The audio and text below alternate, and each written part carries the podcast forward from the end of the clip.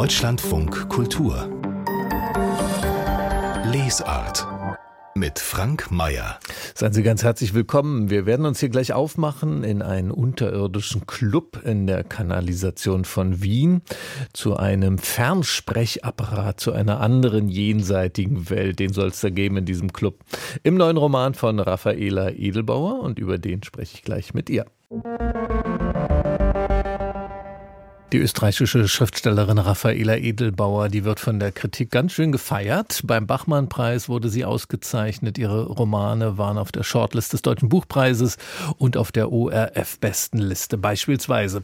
Auch ihr neuer Roman, Die Inkommensurablen, wurde schon in einer ersten Besprechung ein glänzendes Buch genannt. Und Raffaela Edelbauer ist jetzt hier bei uns im Deutschlandfunk Kultur. Seien Sie willkommen. Vielen Dank für die Einladung. Frau Edelbauer, könnte es sein, dass Sie sehr an Träumen interessiert sind? Eigentlich nicht, muss ich sagen. Das ist wahrscheinlich nicht die Antwort, äh, die man jetzt erwartet hätte auf diese Frage. Aber das ist jetzt kein Thema, das äh, wahnsinnig oft in meinen Büchern vorkommt. Aber hier hat sich sehr angeboten, einfach als Metapher, als Interesse der Zeit, als halb schlafwandelnd, halb wach. Also das passt ganz gut, glaube ich, zeitgeschichtlich einfach. Da müssen wir erstmal aufdecken, in was für einer Zeit wir uns überhaupt äh, bewegen. Also Träume spielen eben eine wichtige Rolle in Ihrem neuen Roman.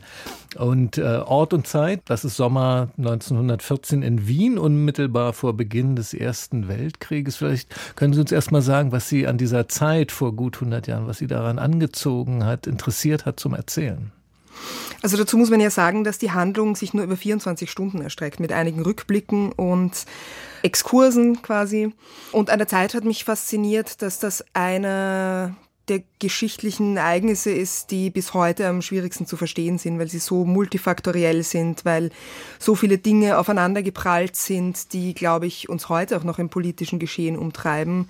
Nationalismen äh, plötzlich aufgekeimt sind und sozusagen eine Richtung eingeschlagen wurde, die dann bis in die Mitte der 40er Jahre eigentlich auf so eine, ja, aus heutiger Sicht nicht sonderlich erfreulichen Weg gebracht hat, aber das dass man sich dessen quasi in dieser Zeit des Freudentaumels überhaupt nicht bewusst war. Das fand ich immer schon faszinierend.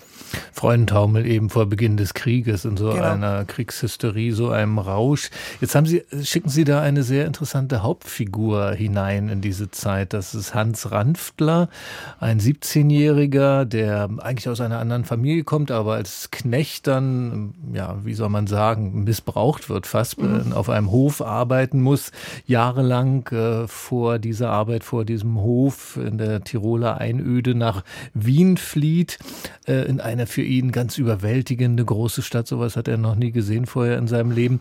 Haben Sie jetzt diesen Hans zur Hau Hauptfigur gemacht, weil er im Prinzip so ein unbeschriebenes Blatt ist, keine Geschichte hat mit dem Ort, an den er da geht? Es ist auf jeden Fall eine dankbare Erzählperspektive, wenn es darum geht, dass die äh, Leute aus der heutigen Zeit, meine LeserInnen, ja auch als sowas ähnliches wie Implantate da, davor stehen. Und man muss glaube ich, wenn man einen Roman schreibt, der, das ist bei Dave vielleicht gar nicht so anders gewesen bei meinem ja, Roman mit einem dystopischen Science-Fiction-Szenario. Man schickt natürlich Leute in diese Welt, für die alles selbstverständlich ist aber für die Leute, die das lesen, ist es das überhaupt nicht. Das heißt, so eine Figur einzubauen, die quasi also man muss sich vorstellen, dass, dass es ein, ein Großteil der Bevölkerung des damaligen K&K-Reichs noch nie Elektrizität gesehen hatte. Für die das quasi alles ein absolutes Novum ist und ein, ein großes ja, Spektakel das ist dann sehr dankbar, um da zu vermitteln. Mhm. Und jetzt äh, ist was Erstaunliches an diesem Hans. Also er wird einem vorgestellt als jemand, der eben aus dieser Einöde kommt, aus so einer Weltabgewandtheit. Dann marschiert er aber in äh, Wien zu einer Psychoanalytikerin mhm. und will sich dort behandeln lassen, was einen mich doch sehr erstaunt hat, dass er überhaupt darauf gekommen ist. Warum will sich dieser Pferdeknecht in so eine Behandlung begeben? Naja, also ich beschreibe das Leben von drei Teenagern, die alle jeweils ein anderes parapsychologisches Phänomen an sich wahrnehmen. Und dieser Hans Ranftler, der hat eben an sich bemerkt, dass er oft sehr spezifische Dinge denkt, die dann jemand anderer aus seiner unmittelbaren Umgebung ausspricht oder die er auf einer Werbeanzeige wieder sieht oder in einer Zeitungsannonce. Und auf der anderen Seite glaube ich aber, dass das auch ein, eine Art Ausflucht ist, weil ihn das Leben einfach überhaupt nicht befriedigt, das er führt, weder intellektuell noch gesellschaftlich. Und deswegen macht er sich quasi unbemerkt aus dem Staub. Und kommt dann nach Wien jetzt, ähm, Sie, Sie haben gerade diese parapsychologischen Phänomene mhm. erwähnt, die eben Hans mit anderen Figuren auch teilt. Das ist so eine Ebene des Erzählens in dem Roman. Und dann gibt es ähm, eine andere, auch eher realistisch angelegte Ebene, wenn wir auf die mal kurz schauen. Ähm, eine Szene zum Beispiel, ähm, das ist so ein Abendessen in einem besseren Hause bei mhm. einem Grafen. Da kommen die Offiziere zusammen, ja, die auch im Mittelpunkt dieser Ereignisse eigentlich dieser Tage stehen, also die den, den Krieg planen, den Krieg, den österreichischen Krieg gegen Serbien. Sie haben das sehr satirisch gezeichnet, diese mhm. Szene. Einer dieser Offiziere sagt zum Beispiel, der Serbe an sich ist ein brutaler Übeltäter, er ist aber zu konzertiertem Planen und zu Disziplin außerstande. Mhm. Wie haben Sie sich in die Welt dieser Generäle hineinversetzt? Das ist deswegen eine interessante Frage, weil mich das insgesamt vor ein technisches Problem gestellt hat, nämlich ich muss jetzt was zugeben, dass ich noch bis jetzt noch nicht so gesagt habe in einem Interview. Ich habe noch nie einen historischen Roman gelesen. Also einen, der quasi Genre-Literatur wäre. Und wahrscheinlich haben alle dieses Problem. Aber ich fand es wahnsinnig schwierig, dass man, man will ja quasi Ereignisse von weltgeschichtlichem Rang beschreiben. Auf der anderen Seite wollte ich das aber nicht realen Personen in den Mund legen, weil das wäre dann sehr merkwürdig, wenn da plötzlich, ich weiß nicht, der, der echte Stabschef kommt und man tut dieser Person Unrecht, indem er ja Sachen in den Mund legt, die sie vielleicht gar nicht so gedacht hat. Mhm. So, das ist das Problem gewesen. Und wie ich da eine, einen Ausweg genommen habe, ist, dass ich so eine Art Mischfigur äh, mit verschiedenen Positionen, also ich glaube vier, vier so Militärattachés sitzen da irgendwie an dem, an dem Tisch. Das heißt, ich habe versucht, quasi stellvertretende Positionen der damaligen politischen Parteien hinzusetzen und so ein Panorama der Gesellschaft abzubilden. Weil Sie das mit dem historischen Roman gerade sagen, also mhm. Sie haben noch keinen gelesen, auch noch keinen geschrieben, äh, sonst hätten Vielen Sie, Dank. hätten Sie ihn ja selbst ähm, auch ähm, gelesen. Also vorher war ein Science-Fiction-Setting mhm. und ein Gegenwartssetting in Ihrem Roman. Jetzt ähm, ähm, ist das ja auch eine Frage, was für eine Sprache nimmt man eigentlich für so einen historischen Roman? Ja, geht ja. man in die Zeit zurück oder nimmt man eine Mischsprache, bleibt man in der heutigen Sprache? Ähm, wofür haben Sie sich da sprachlich entschieden? Entschieden? Was würden Sie sagen? Das selbst zu beurteilen ist natürlich schwierig. Also ich kann nur meine Intentionen äh, darlegen und die waren auf jeden Fall natürlich der Wunsch, nicht das zu reproduzieren, was schon gemacht wurde. Also ich glaube, jeder hat schon mal so einen in Wien spielenden Roman der Jahrhundertwende gelesen. Natürlich die allermeisten Leute, zum Beispiel den Mann ohne Eigenschaften oder Josef Roth. Und da einen Kompromiss zu finden, dass es nicht total unrealistisch ist, was die Leute sagen. Und natürlich können die sich nicht unterhalten wie jemand im Jahr 2000. Und dann auf der anderen Seite nicht so einen K und K-Kitsch zu reproduzieren, ähm, das ist manchmal eine Gratwanderung. Aber ich glaube, ich habe versucht, so einen modernen Dreh auf manche Gespräche draufzulegen zum Beispiel. Jetzt äh, diese Szene über, bei den Offizieren, über die wir gesprochen mhm. haben, das ist sozusagen das Offizielle oder Offiziöse. Wien äh, viel in dem Roman, spielt aber auch auf so einer Nachtseite der mhm. Stadt, in, in, in, Kneipen, in Bars, in Clubs, mhm. Bordellen äh, und dann so auf dem Höhepunkt äh, auf dieser Seite in so einem unterirdischen mhm. Club. Da muss die Partygesellschaft erstmal ewig durch die Kanalisation ja. robben, um da hinzukommen. Der Club Trabant, da heißt es dann herzlich willkommen, meine Damen und Herren, im Club Club Trabant, dem Fernsprechapparat zur anderen Welt. Äh, was ist das für ein Ort, dieser Fernsprechapparat zur anderen Welt?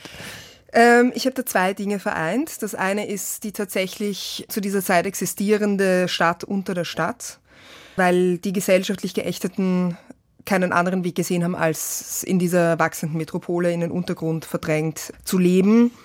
Das heißt, da gibt es einen Investigativjournalisten, einen der ersten Investigativjournalisten, äh, den Max Winter, der sich damit auseinandergesetzt hat, wie da wirklich so Wohnräume oder Treffpunkte entstanden sind. Das auf der einen Seite, weil ich selber so faszinierend fand.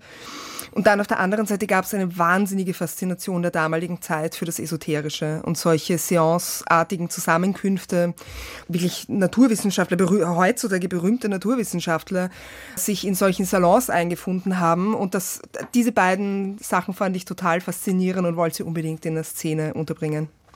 Deswegen ist man mit ihrem Roman da auch unter der Erde unterwegs. Und jetzt vielleicht endlich mal zu den Träumen, die ich schon ganz mhm. am Anfang angesprochen habe. Sie, Sie, haben da eine groß angelegte Traumerzählung eingebaut in ja. den Roman. Es geht darum, dass verschiedene Menschen von einem vom selben Ort träumen, in den Nächten immer an denselben Ort zurückzukehren scheinen mhm. in ihren Träumen. Was hatten Sie im Sinn bei dieser großen Traumerzählung in dem Roman? Das ist natürlich eine gute Frage. Also es ist immer ein bisschen schwierig zu beantworten, warum so eine vage Metapher, die auch für mich deswegen so faszinierend ist, weil sie vage ist und weil, weil letztendlich ganz viele so multifaktorielle kleine Gründe dafür vorliegen, äh, warum ich das eingebaut habe. Also was feststeht ist, ich habe das erfunden, diesen Begriff des Traumclusters. Es fragen mich nämlich sehr viele Leute, ob das wirklich oder googeln, ob das, ob es das wirklich gegeben hat.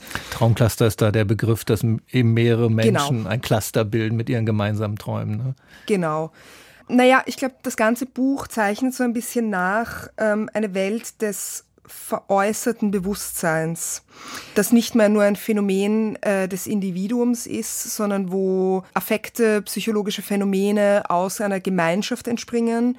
Und es war für mich in so, in so einer traumbeflissenen Zeit, also ich meine, Sigmund Freud hat sich gerade auf dem, auf dem Weg des Aufschwungs quasi befunden, dass das eine sehr, ein sehr gutes Phänomen äh, wäre, das man zeichnen könnte.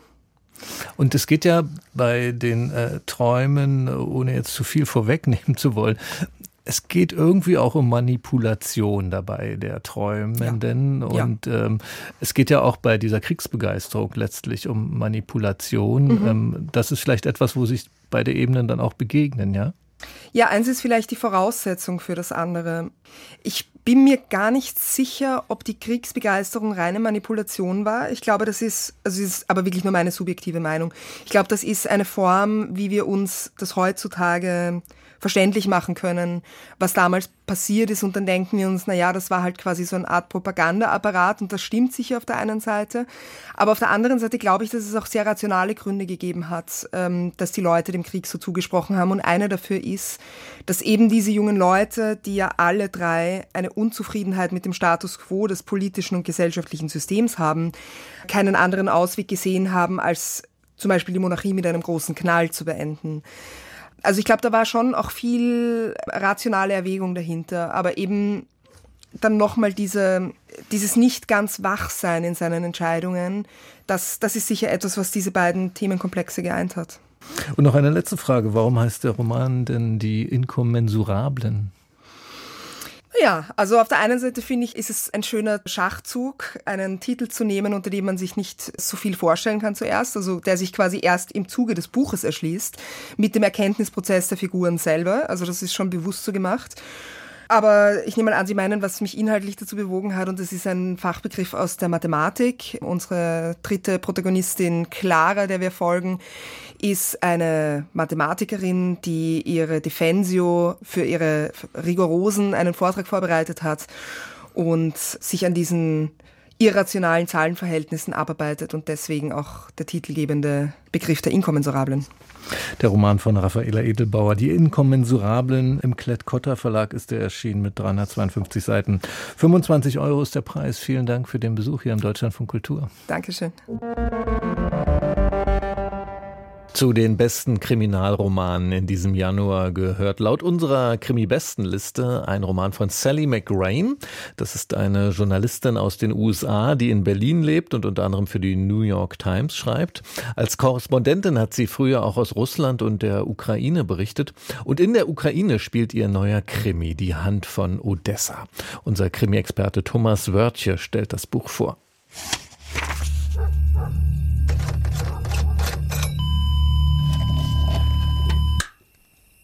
Neue Krimis.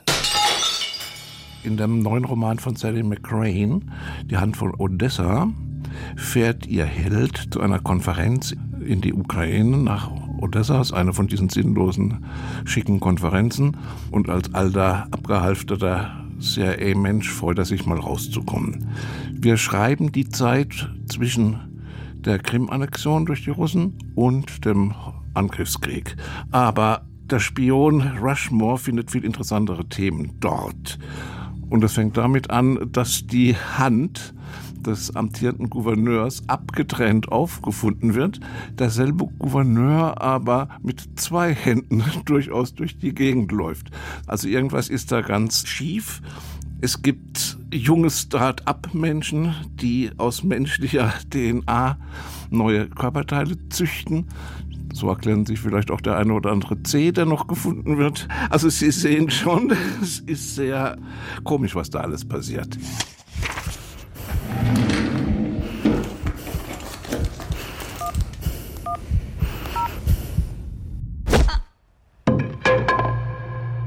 Aber allerspätestens, wenn jemand eine riesengroße Lenin-Nase aus Metall durch die Stadt karrt, dann merken wir, dass wir gar nicht in diesem realistischen Chronotopos Odessa von heute sind. Denn es gibt ja zum Beispiel auch noch einen Kader namens Smiley, für Le Carré-Fans alles klar, der sozusagen eine Person der Handlung ist, also der auch über literarische Stimme verfügt. Wir haben Anspielungen auf Isaac Babels Geschichten aus Odessa. All diese Elemente, all diese Anspielungen, all diese kulturgeschichtlichen Bezüge und auch politischen Bezüge verquickt Sally McRae, also ganz virtuos. Das ist ganz großartig gemacht, weil es eben nicht nur Meta ist, sondern durchaus zu dieser aberwitzigen Geschichte beiträgt.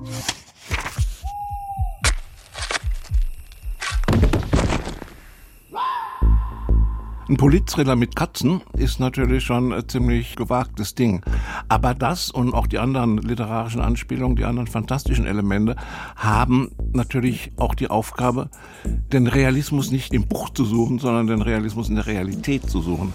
Denn dieses Buch vibriert schon von der Ahnung von dem, was kommen wird. Es ist vor dem Angriffskrieg geschrieben. Der Angriffskrieg ist aber da, die Stimmung ist da, die Atmosphäre ist da und die Komik und der Witz und der Humor hat ziemlich was von Galgenhumor. Und dazu kommt natürlich auch noch, dass Sally McRae mit diesem Buch eine riesengroße Liebeserklärung an Odessa geschrieben hat und dass diese wunderbare kosmopolitische Stadt wie alles andere dringend geschützt werden muss, das ist wohl klar.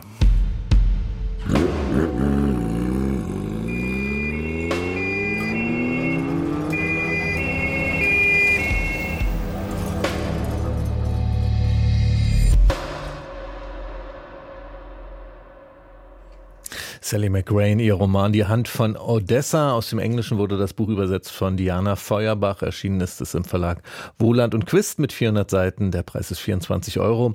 Und das Buch steht neu auf Platz 10 unserer Krimi-Bestenliste im Januar. Die ganze Liste und ein Interview mit Sally McRae finden Sie auf unserer Website deutschlandfunkkultur.de. Deutschlandfunk Kultur Buchkritik Aurora Venturini, das ist eine Schriftstellerin aus Argentinien mit einem großen Werk, über 30 Büchern, aber in Deutschland ist bisher noch nichts davon erschienen. Bis jetzt, jetzt gibt es den ersten Roman von Aurora Venturini in einer deutschen Übersetzung. Die Cousinen heißt er.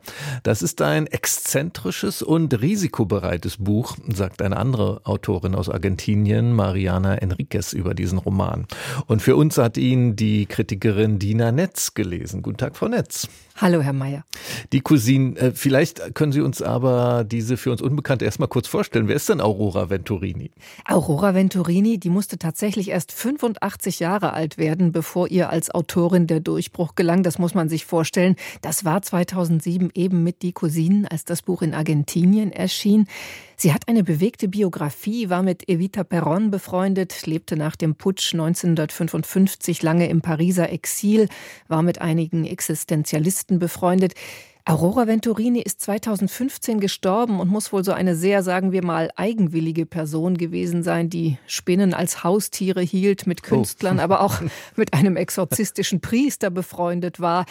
Ihre Bücher, die erschienen in kleineren Verlagen und kreisen alle um das Thema Familie und die Schriftstellerin Mariana Enriquez, die Sie schon erwähnten, die erzählt im Nachwort davon, wie sie 2007 in der Vorjury des Premio Nueva Novela des Literaturpreises einer argentinischen Tageszeitung war und die Cousinen las und sie hatte das Gefühl, kein Buch zu kennen, das diesem ähnelte. Den Preis hat Aurora Venturini dann natürlich bekommen.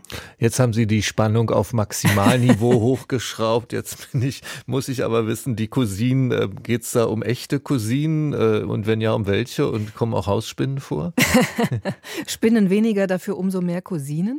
Die mhm. Geschichte spielt in La Plata in Argentinien in den 1940er Jahren und es geht tatsächlich um Cousinen, aber auch um allerlei Frauen um sie herum. Die Ich-Erzählerin ist Juna, ein Mädchen, später junge Frau. Sie hat eine schwerbehinderte Schwester namens Bettina, eine kleinwüchsige Cousine Petra und deren Schwester, also Junas andere Cousine Karina, die wiederum stirbt in Folge einer Abtreibung. Juna selbst gilt als minder bemittelt, weil sie beim Sprechen schnell anfängt zu stottern. Seltsam und ungeheuerlich seien all diese Cousinen, schreibt Juna selbst. Sie haben also alle irgendeinen so Defekt und müssen sich damit in einer wirklich feindlichen Welt behaupten. Die Mutter von Juna und Bettina ist eine strenge Grundschullehrerin, die sich mit dem Rohrstock durchsetzt. Überhaupt schenken die Frauen in dieser Familie einander nichts. Die sind alle prüde, bigott. Jede kämpft erbittert um ihr eigenes Durchkommen, notfalls auch unter Einsatz von sehr spitzen Ellbogen. Und Männer kommen in diesem Kosmos übrigens so gut wie gar nicht vor. Und wenn, dann als gewalttätige Lüstlinge. Ähm, das ist ja alles, also ich habe jetzt eine freundlichere Exzentrik, muss ich zugeben, erwartet. Das klingt ja alles sehr düster. Gibt es äh, da überhaupt keine Hoffnung, keine Perspektiven? Wirklich eine erbarmungslose Welt, die Aurora Venturini da beschreibt, zumal das Geld in dieser Familie auch noch chronisch knapp ist. Bei Juna und Bettina fehlt zum Beispiel der Vater, der ja zum Unterhalt beitragen könnte. Aber doch, Aurora Venturini lässt zumindest die Ich-Erzählerin Juna einen Ausweg finden aus dieser Ödnis. Und zwar drückt Juna sich, weil sie eben nicht so gut sprechen kann, durch Malen und Zeichnen aus. Und ein Professor an der Kunsthochschule bemerkt ihr Talent, fördert sie. Sie wird tatsächlich eine berühmte Malerin. Der Professor taugt ansonsten menschlich überhaupt nichts, natürlich. Und Juna schafft es dann sogar, eine gewisse Redegewandtheit zu erlernen, indem sie sich mit einem Wörterbuch einen größeren Wortschatz aneignet und schlicht sprechen übt. Schließlich kann sie auf diese Weise sogar an der Kunsthochschule unterrichten. Und das ist vielleicht dann doch das freundliche, schöne Fazit dieses garstigen kurzen Romans, dass Kunst und Sprache einem auch aus einer verkommenen und zersetzten Sippe, wie es im Buch heißt, einen Ausweg weisen können.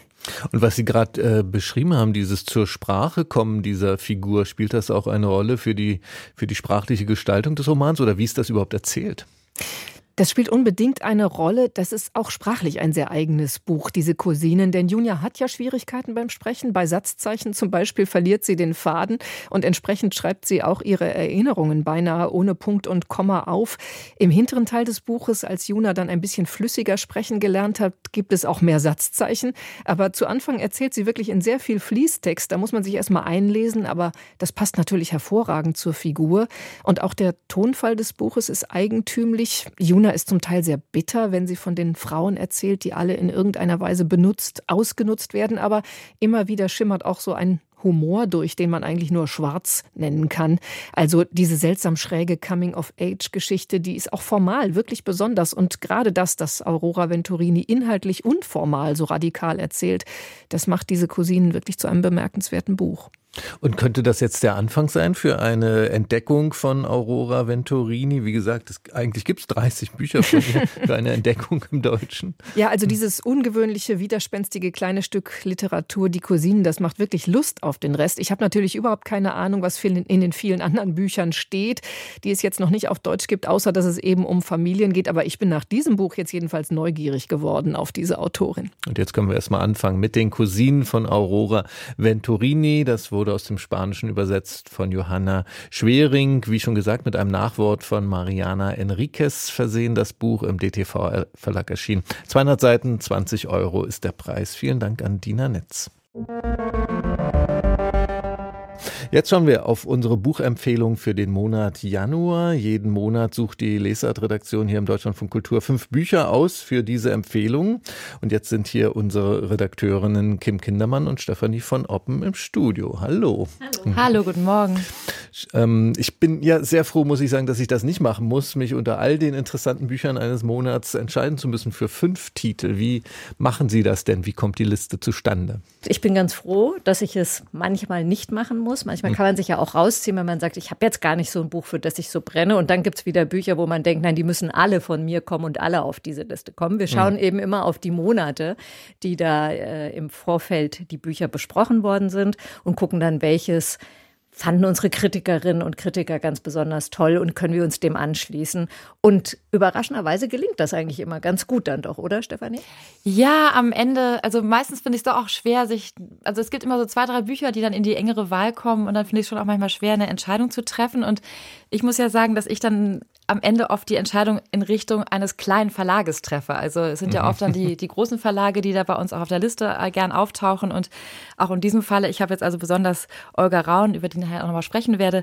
Das ist halt im März Verlag erschienen. Das ist so ein kleiner Verlag hier aus Berlin und, äh, und ein großartiges Buch. Also das ist dann, könnte dann auch manchmal so ein Kriterium sein, dass es einem ein bisschen leichter macht, eine Entscheidung zu treffen. Genau, das ist auch wichtig. Wir wollen uns ja auch ein bisschen abgrenzen gegenüber diesen ganzen Bestseller-Empfehlungen. Das sind wir ja nicht. Also, beziehungsweise wir meandern so ein bisschen dazwischen. Wir haben Bücher drauf, die dann auch auf diesen großen Spiegel-Bestsellerlisten landen. Und manchmal haben wir eben auch so kleine, etwas abgründigere Titel oder etwas abseitigere Titel, die aber trotzdem großartig sind. Ja, genau. Aber eben die Betonung liegt tatsächlich darauf, wir sind Buchempfehlungen. Also es ist wirklich relativ, also man kann, man kann nicht sagen willkürlich, aber es ist auch manchmal ein bisschen zufällig, was dann in dem Monat sagen so stattgefunden hat. Sagen wir, sagen wir subjektiv. Das ist ein schöner Ausdruck. Also danke für, diesen, für diese Unterstützung. Dann genau. schauen, wir, schauen wir doch mal konkret äh, auf die Liste für diesen Monat, äh, auf ein Sachbuch, Patrick Reedon Keefe, Imperium der Schmerzen, wie eine Familiendynastie die weltweite